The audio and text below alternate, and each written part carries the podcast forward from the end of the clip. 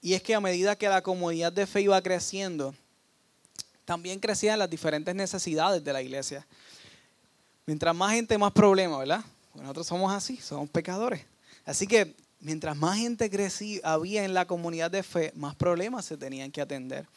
Y también nuevas tareas que no necesariamente los discípulos y la iglesia estaban preparados para atender esas tareas.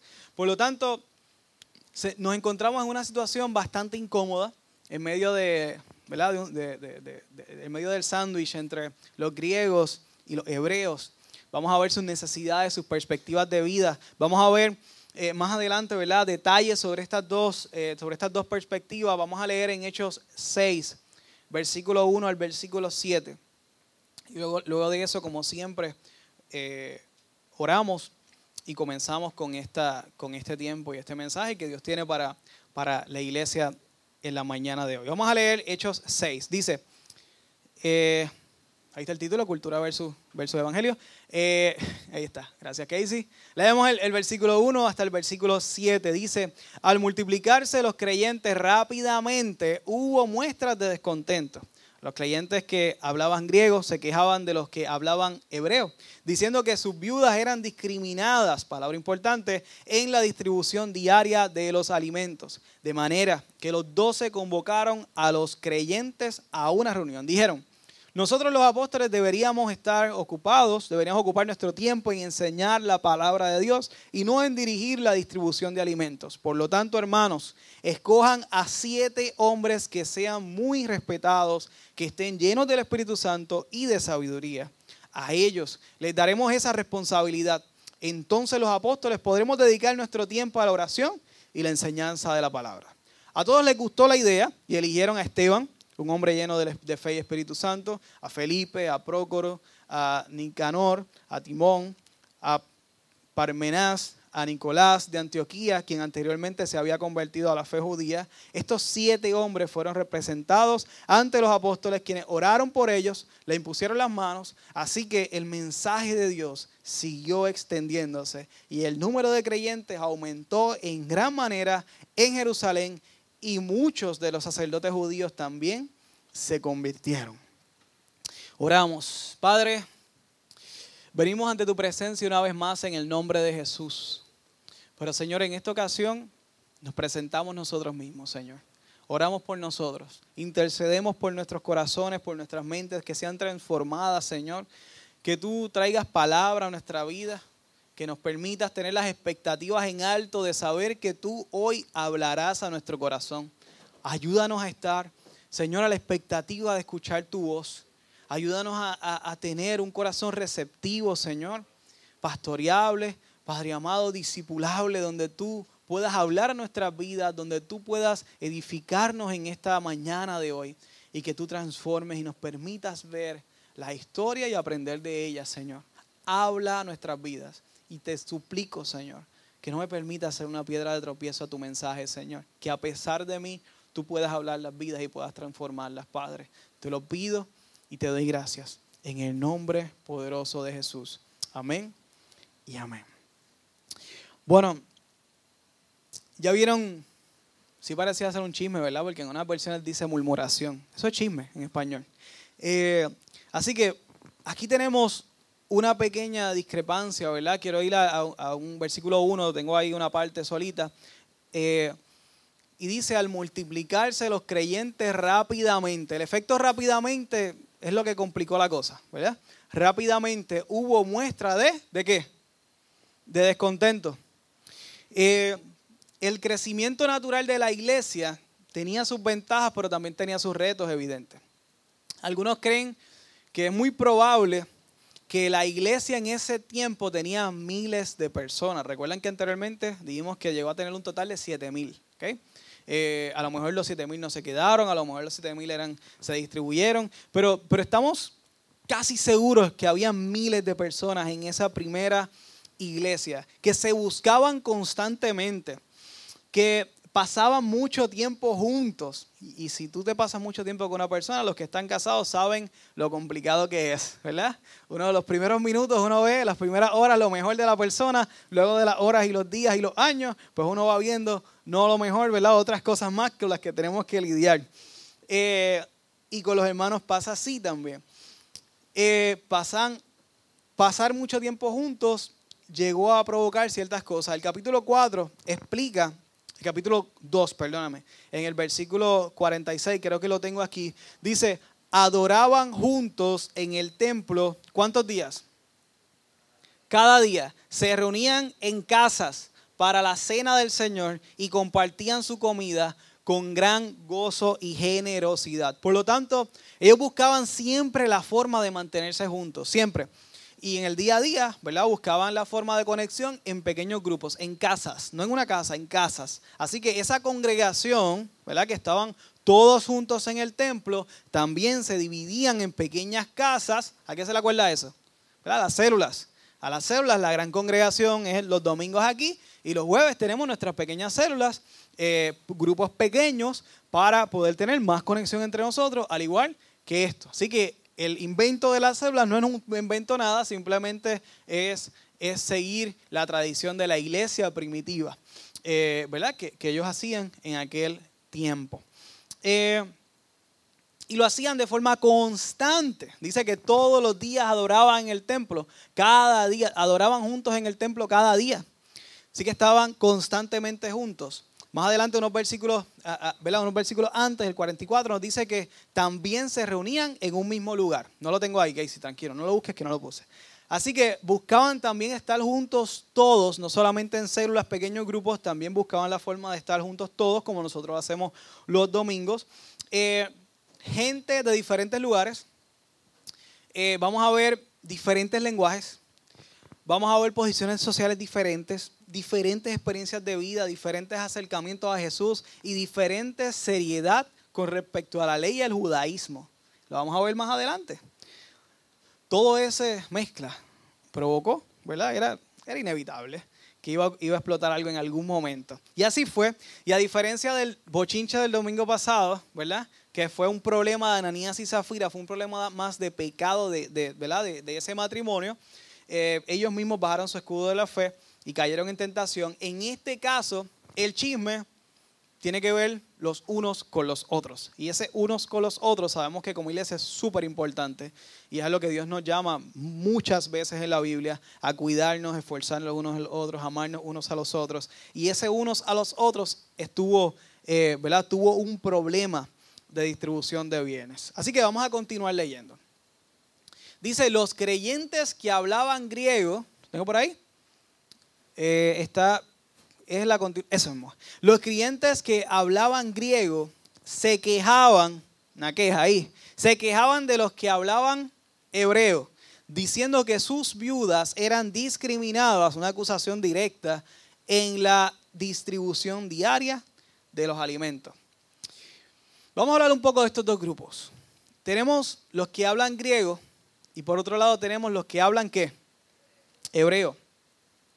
Tenemos los judíos helenistas, voy a hablar qué es eso ahora, y los judíos nativos, ¿verdad? Otra versión lo, habla así.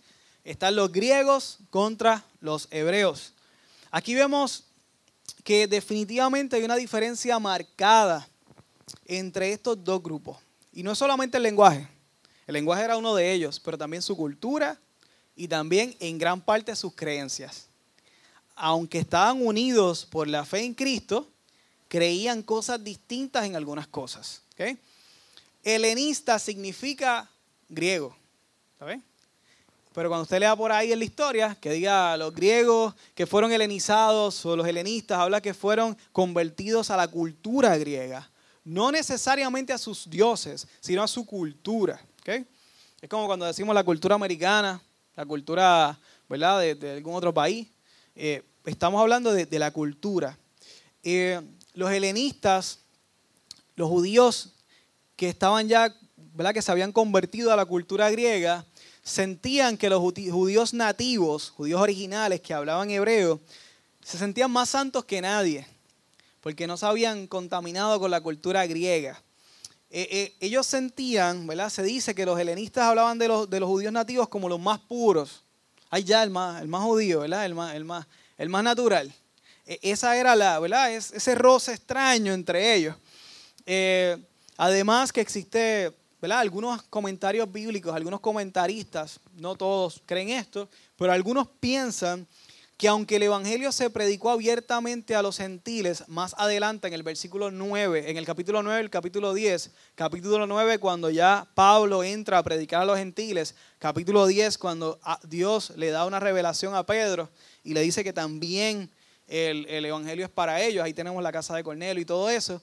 Eh, ahí es que el capítulo 9 y capítulo 10 es que se habla abiertamente el Evangelio a los gentiles, hay quien piensa que en este grupo de griegos, ¿verdad? De judíos griegos, había gente también que no era judía. Y ahí puede ser que eso también ayudaba al roce que existía. Pero es que estos no son judíos, ¿verdad? Y Pedro sabíamos su perspectiva. Él pensaba que solamente a los judíos era el evangelio. Dios tiene que educar a Pedro más adelante. Pero eh, estoy spoileando ya las próximas predicaciones. Eh, así que había una resistencia cultural de los judíos con los romanos había una resistencia cultural. Porque ellos no querían abandonar su cultura hebrea. Eh, era parte de abandonar sus raíces. El crecimiento del helenismo, el crecimiento de la cultura griega, va demasiado rápido. Eh, era demasiado fuerte, imponente. Y daba miedo pensar, ¿verdad?, que perderían el hebreo como idioma, pero también su cultura hebrea, por completo. Era tan fuerte la influencia griega en aquel momento que para el, el 100, el 200 antes de Cristo, se vieron en la necesidad de traducir el Viejo Testamento de hebreo, traducirlo al griego, y, esa es la versión Septuaginta, que es una de las la primera traducción eh, del griego, la Septuaginta, todavía algunos, la Reina Valera utiliza Septuaginta en su mayoría para hacer su traducción del Viejo Testamento, y se dice que era, la Septuaginta era la Biblia de los apóstoles. Esa traducción eh, era, la Biblia que utilizaban los apóstoles y, los, hermanos de, la primera, de esa primera etapa. Eh, y entre las cartas y los evangelios hay pedazos grandes que se utilizan de esta traducción Septuaginta. En las cartas de Pablo podemos encontrar varios pedazos que está citando el Viejo Testamento y los, y los cita exactamente como la traducción de la Septuaginta. Es como si yo ahora eh, fuera a citar una, una, una palabra de Dios y cite Reina Valera. Cuando vos y los estáis y los sois, usted sabe que eso es Reina Valera. ¿Ve? Pero si voy a citar nueva traducción viviente, usted sabe que nueva traducción viviente. Pues se sabe en las cartas, ¿verdad? Que está traduciendo, está eh, buscando Septuaginta. ¿Qué nos dice eso? Que la cultura griega era fuerte y que realmente la cultura griega se estaba metiendo, ¿verdad? Y el griego a la, ¿verdad? lo que era la iglesia en particular. Así que identificamos una tensión mayor que existe entre los judíos nativos y los griegos. Todo esto porque es necesario este revolú histórico. Bueno, porque tenemos un issue aquí. Tenemos un issue y es porque aquí nos damos cuenta de algo que los catacumberos se dieron cuenta o nos dimos cuenta desde el inicio. Y es que la cultura y el evangelio son dos cosas totalmente diferentes. La cultura y el evangelio son dos cosas aparte. La cultura no puede ser tropiezo para el Evangelio, pero el Evangelio tampoco puede ser tropiezo para la cultura. Yo voy a explicar todo esto. Jesús vino a morir por quién? ¿Por quién? Por todos. Dígalo ahí, todos. No importa la música del país, no importa lo que comían, no importa cómo vestían, no importa cómo hablaban, cómo se expresaban. Murió por las personas no por las culturas. Vamos a darle, vamos a aterrizar esto más adelante. Quiero leer el punto número 3. El Ministerio Cristiano de las Catacumbas tiene nueve puntos, los famosos nueve puntos de las catacumbas. El punto número 3, lo voy a leer tal y como se escribió en, el, en, en, sus inicios. Lo tengo por ahí, Casey. Si lo puedes proyectar. Punto número 3 dice, sacar la cultura del Evangelio. Así estaba escrito. Nada más. Sacar la cultura del Evangelio, punto número tres. Pero cada punto de, las catacumbas, no todos tienen esto, pero gracias a Dios, Milton es uno de los historiadores, del ministerio y tenemos la explicación de este punto. Parte de la explicación de este punto la voy a leer eh, tal y como se escribió. Voy a leer tres párrafos de esa explicación porque son bastante extensas, pero yo quiero que ustedes escuchen esto porque tiene mucho que ver con lo que estamos hablando en la mañana de hoy. Dice, cuando se lleva el Evangelio, ok, el tono de quien escribió esto era un tono de crítica y hasta sarcástico. ¿Está bien? Así que cuando leas, sepa que es un tono de crítica a la gente que no saca la cultura del Evangelio. Vamos a leer. Dice, cuando se lleva el Evangelio a los nativos, no se conforman con sanarlos, hay que civilizarlos y que dentro de eso, pues que tengan un American look.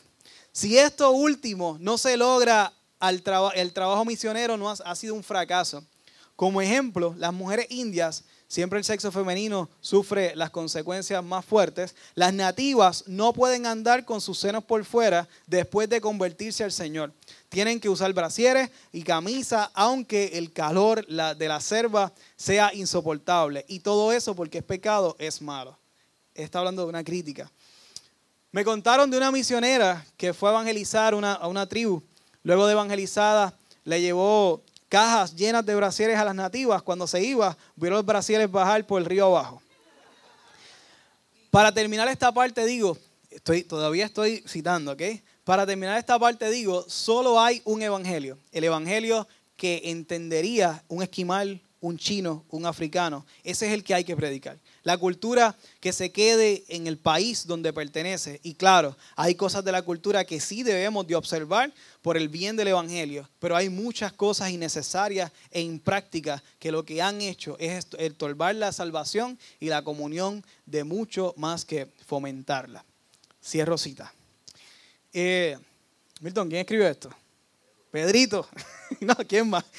Pedro H. Rodríguez el fundador del, ministerio. Ahora, continúo. Hoy día, en ese tiempo había una cultura bien generalizada.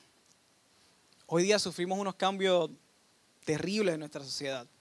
Y es que tenemos una cultura de individualismo. Y ya no necesitamos, en Puerto Rico, tú no puedes decir, esta es la cultura de un puertorriqueño. Un puertorriqueño piensa así, come esto, escucha esto, se viste así, habla de esta forma. Tú no puedes decir eso. Porque cada persona, prácticamente cada persona tiene una cultura distinta. En Puerto Rico hay múltiples subculturas, son culturas dentro de la cultura y voy a explicar esto. Usted pudiera encontrar, ok, ¿qué es cultura? Cultura es una sumatoria o un total de lo que es el lenguaje, la música, formas de ver el mundo, formas de ver, de ver a Dios, eh, los objetivos de vida, cómo alcanzar la realización de la vida, ¿verdad? ¿Cuáles son sus metas? todo esto puede ser tan diferente entre un padre y un hijo. Un padre puede tener una cultura totalmente diferente a la del hijo. ¿Ok? Y los que están criando adolescentes pueden, pueden saber lo que, eso es así. Y estar en el mismo techo, la misma casa, una cultura totalmente diferente. Que a veces tú dices, no lo entiendo, pero si es que es tu hijo. Son puertorriqueños, lo criaste tú. Sí, pero no lo entiendo. ¿Qué? Eso es porque tienen el mundo ha dividido, el individualismo ha hecho que la cultura sea diferente entre cada persona.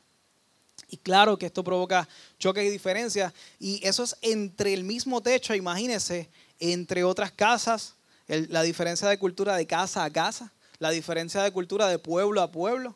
Isa y yo tenemos lenguaje que no, no esto a veces lo digo para broma, pero esto en serio. Hay cosas que no, no, no al principio no nos entendíamos puertorriqueño. Ella era de Mayagüez, yo soy de Dorado, ella la dice de una forma y todavía peleamos cómo le vamos a llamar, especialmente a la paleta y al pilón. Eh, y eso es en un mismo país. Todo esto es relevante a lo que estamos hablando. Imagínense los choques que podemos tener entre países, ¿verdad? Que a veces hablamos español, pero para mí una palabra normal es una palabra mala para ti. Y, y poder hablar una conversación corrida, te puedo estar ofendiendo sin quererlo pero es porque es diferente, es una cultura diferente. Y tenemos que estar claros de algo sobre todas estas cosas. El Evangelio es uno solo. No importa la cultura. Y eso es lo brutal del Evangelio. Yo no sé cómo Dios lo hizo, pero siendo Dios lo diseñó así. El Evangelio aplica, el Evangelio, el puro Evangelio, aplica a todas las culturas. Y es adaptable a todas las culturas. Y, y hablo de culturas de países, culturas de pueblos, cultura de casas, cultura de individuos es aplicable, pero se aplica diferente y lo expresa y lo vive diferente un chino que un puertorriqueño. Hoy estamos aquí, pero si tú haces esto en Cuba sin decírselo al gobierno, sin darle, el, sin darle en España, muchos lugares tienen que darle la predicación. Yo tenía que haberla sometido al gobierno para que me la aprobara para yo poder darla hoy. Yo no tuve que enviársela a nadie. Diferente cultura. El mismo evangelio. En otros lugares del mundo tienen que estar escondidos para poder predicar porque si no, le toca la muerte, entre otras cosas. Así que tenemos diferentes culturas, pero en todas las culturas el evangelio fluye de diferentes maneras. Se vive diferente, se expresa diferente, pero es el mismo evangelio. Y eso es increíble. Y tenemos que estar claros que el evangelio es para la persona, no para la cultura de la persona. El evangelio es para tu hijo, no para la cultura de tu hijo. El evangelio es para tu familia, no para la cultura de tu familia. La idea, y lo que quiero decir con esto es que la idea, el objetivo principal del Evangelio es la salvación. Ahora, Juan 10.10 10 está ahí. Yo vine a darles vida y vida en abundancia. El Evangelio no es solamente para esperar a la muerte, para disfrutar de él. No, el Evangelio disfrutamos ya. Ya. Y estos recursos como Reino Mides para que usted pueda disfrutar del Evangelio en todas las áreas, todas, y dije todas las áreas de su vida. Todas. Dios, Dios le importan todas las áreas de tu vida. No solamente el domingo de 10 a 12.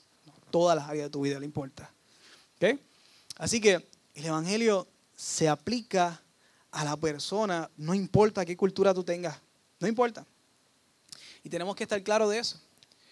Dios nos llamó a predicar el Evangelio a la persona y cuando crea, disipularla y que la persona por su madurez espiritual, al, encontrarse con Dios, al encontrarse de la palabra, cambie lo que tenga que cambiar de su cultura.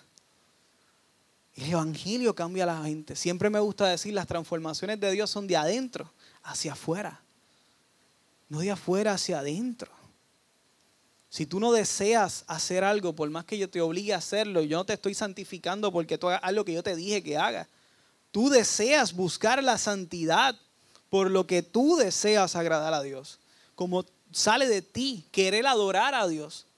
Aquí podemos decir, levántate, levanta las manos, canta la canción, mira, léela, así es el, así es el tiempo, mira, ahora, uno, dos. Pero si no te interesa adorar a Dios, tú estás cantando y ya. Sale de tu boca hacia afuera, no del corazón hacia Dios. ¿Qué? Esa es la gran diferencia. Así que el Evangelio es para la persona y conforme a la conciencia de la persona, la persona va haciendo su transformación. Que si te preguntan ciertas cosas, bueno, pues claro, estamos aquí para ayudarte. Y parte del discipulado es acompañarte y Jesús nos mandó a eso. Enséñale en todo lo que yo les he enseñado. Nuestro trabajo como pastores, maestros, líderes, hermanos de la fe, todos somos discipuladores aquí, es ayudar a otros a vivir las expectativas de Dios para su vida. Nadie tiene culpa de no saber lo que no sabe. Si usted no sabía un mandamiento de Dios, usted no tiene culpa de eso. Ahora tienes una Biblia en tu casa. Si llevas cinco años sin leerla, pues ya hay diferente. Dios te mandó a leer la escritura para que te informes sobre lo que Él espera de ti. ¿Ok? Si eres nuevo convertido, uno o dos meses, está chévere. Dos, cinco, seis, siete, diez años. Ya se supone que tú sepas las expectativas de Dios en tu vida. ¿Ok? Y tenemos un cuerpo de Cristo para ayudarte a conocerlas. ¿Está bien? Y en amor, que todo lo que tú haces adore a Dios, que todo lo que tú haces en tu vida adore a Dios y que la transformación del Evangelio en tu vida empiece de adentro hacia afuera. Como muchos saben, nosotros tenemos, comenzamos un ministerio hace un tiempo, hace ya casi tres años, de, de predicar a través de los juegos de video. Y quiero decirles cómo comenzó un, el primer testimonio de esto. Y que de hecho la cultura del gaming es una cultura aparte. Y dentro de esa cultura hay una múltiple subcultura dentro del gaming. ¿okay? Diferentes juegos, diferentes tipos de personas, diferentes tipos de gustos, música, etc. ¿okay? Pero quiero, quiero hablarles de cómo comenzó esto, el primer convertido eh, ¿verdad? Eh, a través de los juegos de video, que esto yo, no fue lo que yo planifiqué, fue lo que ocurrió y les voy a decir. Y es que estoy jugando con, con, un muchacho colombiano que está en Colombia, muchos colombianos que no están en Colombia, ese colombiano está en Colombia, y estábamos, creo que estábamos jugando PUBG, y él abandona el chat, tenemos un chat de WhatsApp como para todo lo que uno hace en la vida, que tiene que tener un chat de WhatsApp, salió del chat de WhatsApp del, del grupo y me escribe aparte una gran pregunta que tú quisieras recibir todos los días de tu vida a cualquier hora. ¿Cómo tú supiste que querías entregar tu vida a Cristo? Eso me lo escribió a las 11 de la noche, mía. No sé qué hora, qué, hora tenía él. La conversación se acabó a la 1 de la mañana. Él había confesado a Cristo como su Salvador.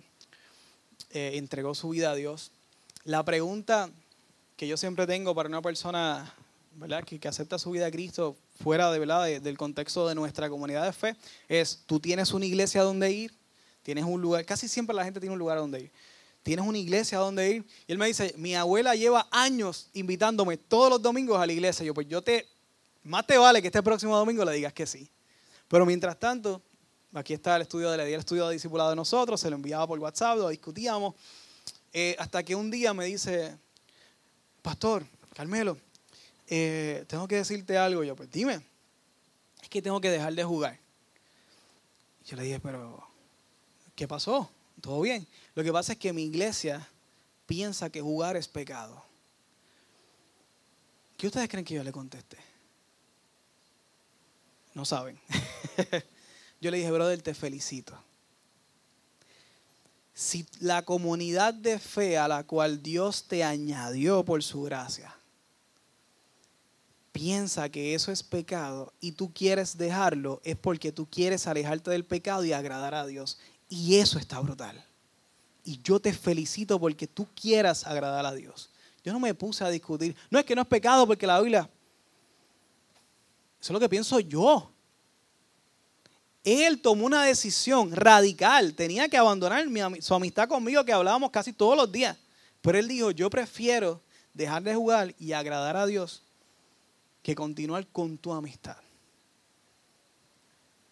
Claro que perdí una persona, el, si todos los nos escribimos el Día de Padres, nos escribimos en el, en el despedida de año y todo este tipo de cosas, nos escribimos a cada rato, pero, pero la comunicación no fue la misma.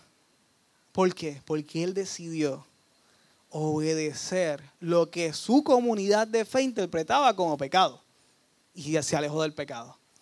Eso eso es lo que tenemos que buscar cada uno de nosotros, alejarnos del pecado.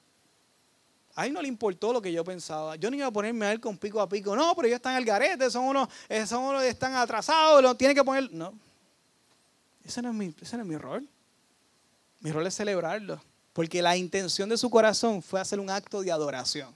Y los que son gamers saben que eso fue una ofrenda grata y agradable al Señor dejar de jugar porque tú piensas que es pecado y lo dejaste por completo. Eso fue muy especial para mí. Su cultura era que jugar era pecado. Y él dejó de jugar. Él quería servir su conciencia y ser fiel a Dios según lo entendía su comunidad de fe. Y eso es el mayor fruto de arrepentimiento y de una real conversión. Empezar a tomar decisiones radicales para Dios. Él no peleó con la cultura de su iglesia. Ah, pero es que la Biblia, no. Él, se pudo, él pudo haber hecho un simple search en Google y darse cuenta que no es pecado. Él no lo hizo, él obedeció. Y eso vale demasiado. Él no peleó con la cultura de la iglesia. Él peleó contra el pecado. Y eso vale mucho. Nuestro trabajo no es pelear contra las culturas de nadie. Nuestro trabajo es pelear contra el pecado a través de la predicación del Evangelio, la salvación por fe y el arrepentimiento, llevar a esa persona a levantar ese escudo de la fe y que Dios lo cuide de esos dardos de la cultura, de su propia cultura, ¿verdad? Eso es lo que Dios hace. Eso es lo que Dios hace en la persona. Entonces, volviendo a hecho al, al chisme de los hebreos y los griegos, ¿cuál fue el problema que generó todo este choque cultural? Lo tengo por ahí, creo que solito. Sus viudas eran discriminadas en la distribución diaria de los alimentos. Están estos dos choques culturales que ya vimos que son pesaditos. Y los griegos vieron que lo estaban discriminando. Eh, y esto yo lo considero como un símbolo de la incomodidad que probablemente había entre esas dos comunidades. Me explico. A lo mejor el problema principal era mucho más grande que la distribución de los alimentos. Pero ellos dijeron, hermano, tenemos que quejarnos porque nos están discriminando. Y nos están discriminando las viudas. Con las viudas nadie se mete. Y defendieron sus viudas. ¿Qué solución hubo? Versículo 2. Todavía estamos en el 1, ahora vamos para el 2. De manera que los 12 convocaron a todos los creyentes a una reunión. ¿Está por ahí? De manera, el, versículo 2 creo que está por ahí, no sé. De manera que los 12 convocaron a todos los creyentes a una reunión. Se reunieron rápido. Hay una palabra clave en esta controversia y es la palabra viudas. La palabra viudas, las viudas, 27 veces la Biblia dice que cuidemos de las viudas. 27 veces. En el Viejo Testamento, en el Nuevo lo dijo Jesús, lo dijo 27 veces. Así que los discípulos están bien claros que las viudas son intocables. De hecho, muy probablemente José, el que crió a Jesús, él había muerto para la crucifixión. Así que María era viuda. Juan, eh, eh, Jesús le dice, Juan, aquí está tu madre, madre, aquí está tu hijo, ¿verdad? Él cuida de su madre de esa manera, la deja bien cuidada. Así que las viudas con María, la madre de Jesús, siendo viudas, las viudas se elevan, mira, a un estatus social bastante alto. Hay que cuidar a las viudas junto con la madre de Jesús. Era la madre de Jesús. Nadie la iba a dejar descuidada, ¿ok? Así que las viudas fueron muy bien cuidadas. Y cuando los discípulos le traen el tema con las viudas, espérate, esto hay que resolverlo, ¿ok? Las viudas se, tienen que cuidar. La palabra lo dice y, la madre de Jesús es viuda, aunque es hebrea, ¿verdad? Pero hay que cuidar también las viudas, las viudas eh, eh, griegas, todo tipo de viudas, hay que atenderlas. Así que vamos a resolver este problema. Y cuando hay diferencias, amados hermanos, hay que atacar las diferencias de raíz y rápido. Uno no le puede dar mucho, mucho tiempo a estas cosas. Hay que, hay que hablarlas rápido. Muy probablemente hubo gente que murmuró. Hay otras versiones que dicen que murmuraron. Eh, muy probablemente gente murmuró. Murmurar es una palabra linda para chismear. Otros muy probablemente se dieron cuenta y fueron directamente a los líderes. Fueron a los líderes que son las personas que realmente pueden hacer algo. No pierdas el tiempo en el chisme. Si tú realmente quieres cambiar una situación injusta de tu trabajo, de nuestra iglesia, que tú veas, ve directamente a las personas que realmente pueden hacer algo. Si vas a una persona que tú sabes que no puede hacer nada, está chismeando. Porque realmente no vas a lograr nada, tú lo sabes. Estás compartiendo información. Ve directamente a las personas que, pueden hacer algo. Y eso fue lo que ellos hicieron. Fueron directamente a las personas que podían hacer algo, que eran los judíos. Como cristianos tenemos que tener mucho cuidado de esto. Proverbios 20, 19 dice, eso lo dice la escritura, el chismoso anda por ahí ventilando secretos, así que no andes con los que hablan de más. Cuidado con compartir información no solicitada. Eso es chismear. Ve a donde las personas que realmente pueden hacer algo. Pero esta gente fue al grano y llevaron el problema a los apóstoles y estos convocaron una reunión. ¿A quiénes convocaron a la reunión? A toda la iglesia. Convocaron a la reunión a toda la iglesia. ¿Por qué? Porque toda la iglesia se va afectada. La palabra dice que cuando un miembro se duele, todo el cuerpo se duele. Así que hicieron una reunión de toda la iglesia y dijeron, porque muy probablemente se dieron cuenta que esto tenía algo de posibilidad. La palabra no dice que esto es un simple chisme. Así que podemos pensar que, era, que fue cierto, esta discriminación era cierta. ¿Y qué dijeron en esa reunión? Pues tengo el próximo versículo. Creo que es la segunda parte del versículo 2, está por ahí. Dijeron, nosotros los apóstoles deberíamos ocupar nuestro tiempo en enseñar la palabra de Dios y no en dirigir la distribución de alimentos. Por lo tanto, hermanos, escojan a siete hombres que sean muy respetados, que estén llenos del Espíritu Santo y sabiduría, a ellos le daremos esa responsabilidad. Entonces nosotros los apóstoles podremos dedicar nuestro tiempo a la oración y la, enseñanza de la palabra. Básicamente están diciendo, estamos dando nuestro máximo. Nosotros como apóstoles estamos dando nuestro máximo. Si eso no es suficiente, si no podemos ser justos con la distribución, pues entonces alguien tiene que pasar ese cargo y tomar y hacerse cargo de eso. Una pregunta, ¿eso fue arrogancia de los discípulos? No, eso fue ser diligente. Eso puede menospreciar el rol de lo que no sea predicar la palabra y la oración, todo lo demás, no, nosotros no vamos a hacer eso porque es que eso es, no, no nos toca a nosotros. No, ese no fue el tono en que ellos lo dijeron. Es que ellos sabían que el rol, los roles de la iglesia hay que ejecutarlos con prudencia. Y cada cual tiene un rol en la iglesia. Y cada cual debe ejecutar su rol en la iglesia y no estar haciendo más cosas de lo que debe, no, no debería ser. Para que una iglesia pueda crecer de forma saludable es importante saber cuándo es tiempo de delegar y permitir que otras personas y otros líderes crezcan. ¿verdad? Eso es algo que intentamos constantemente hacerlo con mucha diligencia. Eh, no siempre a la mujer se logrará, pero es algo que estoy, tengo bien presente. Y cuando uno siente que, que no puedes con algo, cuando tú sientes que esa carga es demasiado para ti, en el trabajo, en tu casa, donde sea, hazte dos preguntas. La primera, ¿esto realmente se tiene que seguir haciendo? Si la contestación es sí, si la contestación es no, pues simplemente no lo hagas. Ya está, tiempo libre para ti. Segunda pregunta. ¿Esto es algo que solo yo puedo hacerlo o puedo capacitar a otros o otros pueden hacerlo? Si la contestación es yo solo puedo hacerlo, pues entonces capacita. Si la contestación es otros pueden hacerlo, pues entonces llámalo a hacerlo. ¿Se acabó? Simple. Así resuelves tu problema de sentirte demasiado ocupado, que a veces nos encanta eso. Eso es idolatría también, sentirnos así todo el tiempo ocupados. Eh, los discípulos dijeron, esto es algo importante, no podemos dejarle hacerlo, definitivamente no podemos encargarnos nosotros. Vamos a ver cuáles son las capacidades que necesita tener la persona que tiene que distribuir ese alimento. Y vamos a hablar de la distribución más adelante. Tiene que ser respetado, tiene que tener testimonio. Tiene que estar lleno del Espíritu Santo y tiene que ser sabio. Tres cositas. En otras palabras, alguien de buena reputación, que sea espiritual, pero que también sea práctico en los procesos. ¿Por qué? Porque el problema era la distribución de bienes. En nuestro tiempo esta posición se llamaría como un tesorero.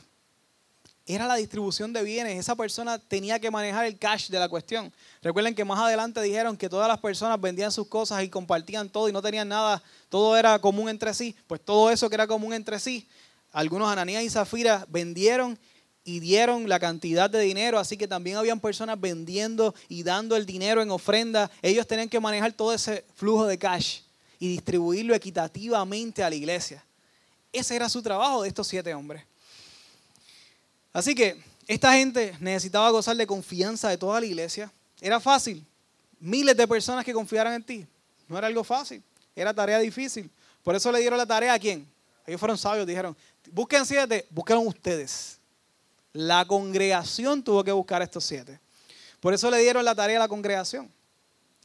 Aunque al fin y al cabo, ¿verdad? Ellos, eran los responsables, y vemos por qué son los responsables últimos de estas tres personas, porque ellos fueron quienes oraron por ellos, ¿verdad? Y, los, establecieron como, como los siete hombres que iban a estar dirigiendo estos procesos. Eh, ¿Cuál fue el resultado de la congregación? ¿Qué hicieron? Versículo 5. Dice, a todos les gustó la idea. Qué bueno.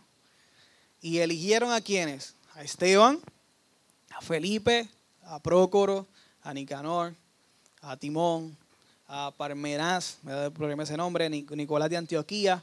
Estos siete hombres fueron presentados ante los apóstoles, quienes oraron por ellos y le impusieron manos. Ahí vemos que ellos fueron los responsables de eso. Los escogieron los otros, ellos los confirman.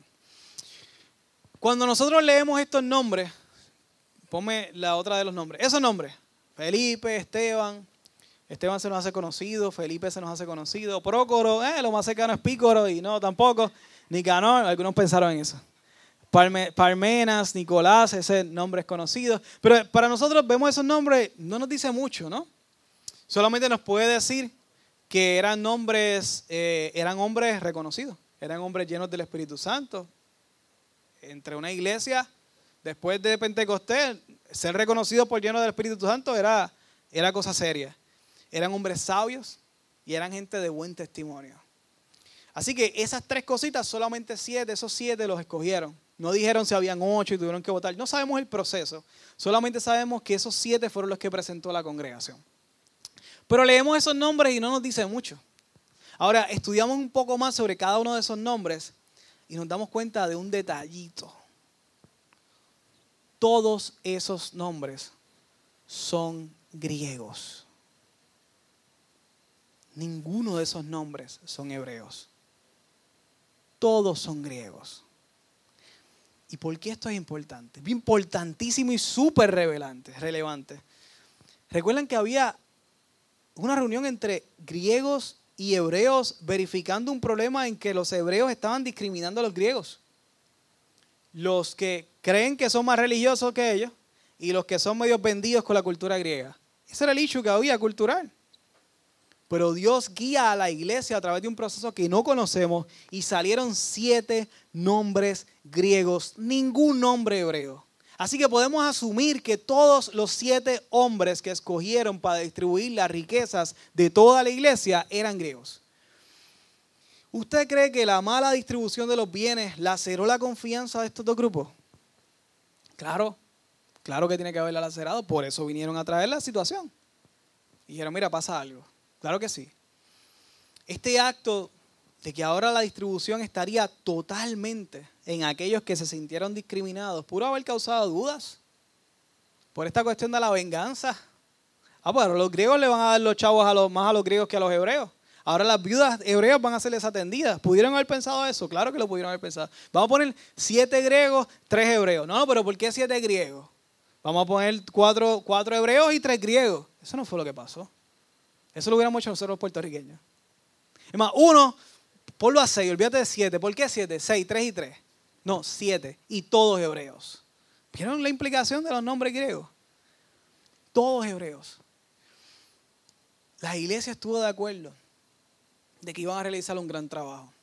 Y los discípulos también estuvieron de acuerdo. Por eso los confirmaron y oraron por ellos. Resultado, siete. Versículo 7 y final de nuestra lectura de hoy dice, así que el mensaje de Dios siguió extendiéndose, el número de creyentes aumentó de gran manera en Jerusalén y muchos de los sacerdotes judíos también se convirtieron. Y la palabra dice que a la medida que nosotros nos amemos entre nosotros, la gente va a saber que realmente somos, discípulos de Jesús. Si los sacerdotes vieron que ellos eran verdaderos discípulos de Jesús, es porque realmente ese amor continuó. Así que la solución funcionó. La misión continuó, Dios los bendijo, Dios añadió gente a su cuidado, pasaron la prueba y Dios continuó confinando en ellos al cuidado de sus ovejas y Dios, que es quien añade, añadió más gente a esa primera iglesia, no se dividió. Fue un milagro de Dios que no se dividiera esa iglesia, pero no se dividió y mantuvieron unidad y siguieron creciendo. Amado, puede que las personas no sea como tú, no se vista como tú, no hable como tú, no vea las series que tú ves, no tenga Netflix y tenga otra cosa, no tenga temas de conversación de los hobbies que ustedes tienen, no vista como tú. Hayan hasta palabras que ni siquiera pueden, pueden tener en acuerdo. Puede que que no crean incluso exactamente lo mismo que tú. Puede que haya diferencias en muchas cosas. Pero lo que no puede haber diferencia es en una sola cosa. Más que una cosa, en una persona. Es en la persona de Cristo. Ahí no debe haber diferencia. Galatas 3, 26 28 dice algo súper hermoso de la iglesia. Dice, pues todos ustedes son hijos de Dios por la fe en Cristo Jesús. Y todos los que fueron unidos a Cristo en el bautismo se ha puesto a Cristo como si fuera una ropa nueva. Ya no hay judíos, ni gentiles, esclavos, ni libres, hombres ni mujeres, porque todos ustedes son uno en Cristo Jesús. Y la iglesia es el grupo de todos. Y un lugar donde también pueden servir, porque hay, hay más bendición que, que recibir también en la iglesia podemos servir y debemos servir. Y esto, y esto es una realidad en la iglesia. Recuerda, evitemos, evitemos el chisme, sino que vamos a una acción rápida y ve directamente a donde la persona puede cambiar las cosas. Recordar que Cristo, ante Cristo todos somos iguales. Las culturas son indiferentes. Él murió por las personas. No importa la cultura, la subcultura, la ropa, la música. No vamos a la, nosotros vamos directamente a las personas, no a sus capas culturales que me, que me prohíben. Olvídate de las capas culturales, ve directamente al corazón. El Evangelio penetra el corazón. La palabra de Dios dice que entra. No solamente rompe todas las capas de la cultura y las diferencias, no dice que entra directamente al tuétano de nuestro hueso. La cultura no le importa la palabra de Dios. Entra directamente a la persona. Por eso nosotros predicamos la palabra de Dios. Por eso yo puedo dar aquí un mensaje transformador de tu vida social y utilizar todas las técnicas y cosas que uno lee y artículos pero si no hay palabra, no hay transformación. Tenemos que predicar la palabra de Dios. Y el Evangelio tal y como es. El Evangelio de que somos pecadores todos, de que necesitamos salvación porque la paga del pecado es la muerte y la paga del pecado sigue siendo la muerte. Pero Jesús murió en la cruz para que escapáramos de la muerte eterna. Y solamente a través de nuestra confianza en Cristo Jesús, que eso es fe, podemos escapar no solamente escapamos del infierno, esa es la mitad de la noticia. La noticia completa es que llegamos a tener una relación con Dios en esta vida que transforma y bendice nuestra vida, la de nosotros y la de los que nos rodean, y tenemos vida eterna con Él. No tenemos claro cómo será esa vida eterna, pero yo creo que será maravillosa. Y esa es mi esperanza. No, no cuando me muera, desde ya yo he visto la gloria de Dios en mi vida.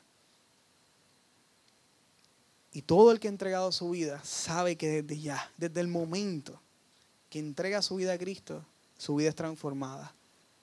Pero recuerden que la transformación no es un evento, es un proceso. Y te lleva toda la vida. Toda la vida. Poquito a poquito. Hay cosas de tu cultura que te las va a dejar. A mí me dejó los juegos, a otros se los ha quitado. A uno le quitó el juego porque le costó el matrimonio. Por eso no puedo decir, todos los hermanos, prediquemos jugando, es que a uno le va a romper el matrimonio. Los ha llevado a la quiebra por tanto que gastan. Mala distribución de tiempo. Yo tengo cuidado donde yo hablo de esto. Dios me lo ha permitido. Y mis hijas me lo han quitado un poco, pero tratamos de vez en cuando jugar algo. ¿Por qué? Porque Dios ha usado esto para bendecir a muchas personas. Pero ese es a mí a mí. ¿okay? Cada persona tiene su individualismo y Dios lo usará para su gloria, para transformar otras culturas. Pero lo importante, amados hermanos, es que tenemos que tener bien claro, el cristianismo, el evangelio, tiene la capacidad para traspasar cualquier, cualquier cultura. No le tenga miedo. ¿No entiende su hijo? No se preocupe. Pentecostés una de las cosas que hizo fue llenarlo para poder entenderse.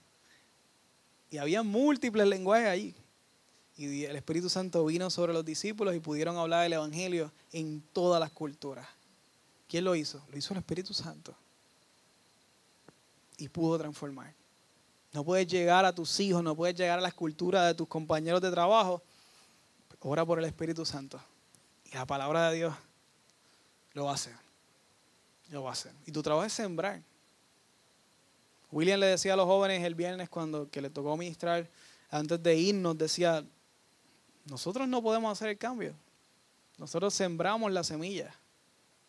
Eso no lo vamos a ver mañana. Va a, llegar, la, la, iglesia se va a llenar mañana por los carterones que pusieron el viernes. No va a pasar y a lo mejor ni siquiera llegue aquí nadie por eso. Puede que sí, puede que no. No importa, nuestro trabajo es sembrar la semilla. Y él decía, esos cambios van a verse en el futuro. Y no es la sumatoria de ese cartelón. Es que es el cartelón sumado al consejo de la abuela, sumado a la bendición del vecino, sumado a la canción que puso en la radio, sumado, a, sumado, sumado a muchas cosas que Dios hace en nuestra vida. Y de momento, ¡pum! Una explosión de fe en el corazón de una persona, una persona arrepentida, llega a los pies de Cristo, transforma su vida, su familia y Dios lo usa con poder. Y nosotros aportamos un carteloncito. Y no vamos a dar cuenta de lo que Dios va a hacer. Pero hicimos nuestro trabajo. Y esos carteloncitos fueron pagados con los chavos de la iglesia. Así que todos los que han diezmado aportaron indirectamente a ese proceso. Y juntos podemos bendecir el mundo. Y como decía Esteban, fue el que lo dijo, ser sal y ser luz en este mundo. A través de nuestras obras, sin importar la cultura. Amén. Vamos a orar. Vamos a ponernos de pie.